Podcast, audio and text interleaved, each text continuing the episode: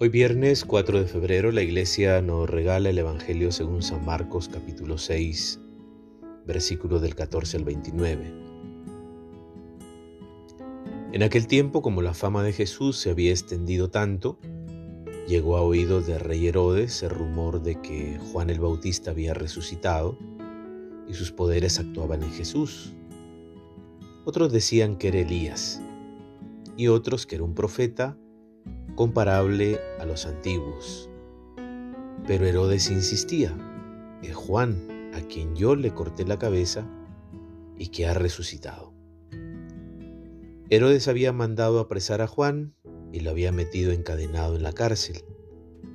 Herodes se había casado con Herodías, esposa de su hermano Filipo. Y Juan le decía, no te está permitido tener por mujer a la esposa de tu hermano. Por eso Herodes lo mandó encarcelar. Herodías sentía por ello rencor contra Juan y quería quitarle la vida, pero no sabía cómo porque Herodes miraba con respeto a Juan, pues sabía que era un hombre recto y santo y lo tenía custodiado. Cuando lo oía hablar, quedaba desconcertado, pero le gustaba escucharlo. La ocasión llegó cuando Herodes dio un banquete a su corte, a sus oficiales y a la gente principal de Galilea con motivo de su cumpleaños. La hija de Herodías bailó durante la fiesta y su baile les gustó mucho a Herodes y a sus invitados. El rey le dijo entonces a la joven, pídeme lo que quieras y yo te lo daré. Y le juró varias veces, te daré lo que me pidas aunque sea la mitad de mi reino. Ella fue a preguntarle a su madre, ¿qué le pido? Su madre le contestó, la cabeza de Juan el Bautista. Volvió ella inmediatamente junto al rey y le dijo, quiero que me des ahora mismo en una bandeja la cabeza de Juan el Bautista. El rey se puso muy triste, pero debido a su juramento y a los convidados, no quiso desairar a la joven y enseguida mandó a un verdugo que trajera la cabeza de Juan. El verdugo fue, lo decapitó en la cárcel, trajo la cabeza en una charola, se la entregó a la joven y ella se la entregó a su madre. Al enterarse de esto, los discípulos de Juan fueron a recoger el cadáver y lo sepultaron. Palabra de salvación. El libro del eclesiástico en el capítulo 47, versículo del 2 al 10, que es la primera lectura que nos propone la liturgia de hoy, les invito a que ustedes lo busquen en su Biblia. Eclesiástico 47, del 2 al 11.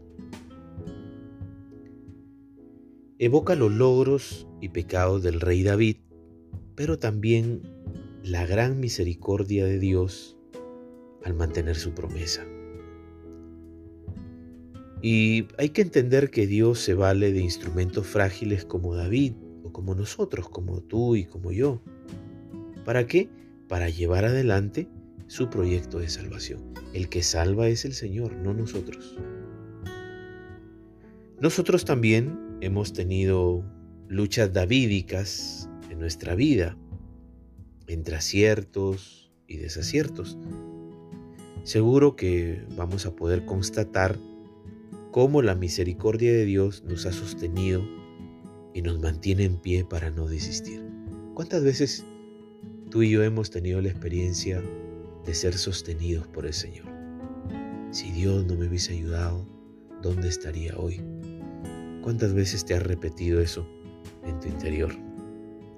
Y no hablo de pecados inmorales, grandes, no, sino de pecados que son pequeños, un pecado de omisión, un pecado, un mal pensamiento, una mala palabra, pecados veniales o leves, pero que nos han hecho pasar una mala, una mala jugada eh, en nuestras relaciones con, con el Señor y con nuestra vida comunitaria, con nuestros amigos o nuestra familia.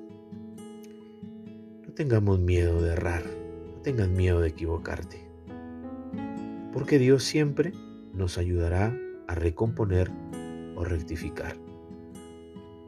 Pero vivamos con esperanza las concreciones del reino. En ocasiones nos quedamos sin hacer mucho o nada por temor a pecar o equivocarnos, pensando que somos perfectos y el que nos perfecciona es Dios en la vida. Pero si lo que buscamos es una mejor vida para todos, entonces avancemos en pos de ello. Temamos más bien a dejarnos llevar por mezquinos intereses, como el rey Herodes que nos habla el Evangelio, hasta el punto de eliminar aquellos que le estorbaban. Y es que los intereses personales nos pueden perder. ¿De qué? De la construcción de un mundo más humano y más justo. Hay que seguir adelante, hay que atrevernos a entrar en la dinámica del reino, un reino que es paz, justicia y gozo en el Espíritu Santo. No nos dejemos llevar por esas pasiones que a veces nos pueden hacer perder todo lo que tenemos, nuestra familia, nuestro trabajo, nuestro prestigio. No demos rienda suelta a nuestras pasiones. No todo lo que nos gusta es bueno. Ser muy prudentes, muy templados. El dominio de sí es lo que nos hace falta practicar como virtud cardinal. La bendición de Dios Todopoderoso, Padre, Hijo y Espíritu Santo descienda sobre ti y permanezca para siempre. Que tengas un buen día.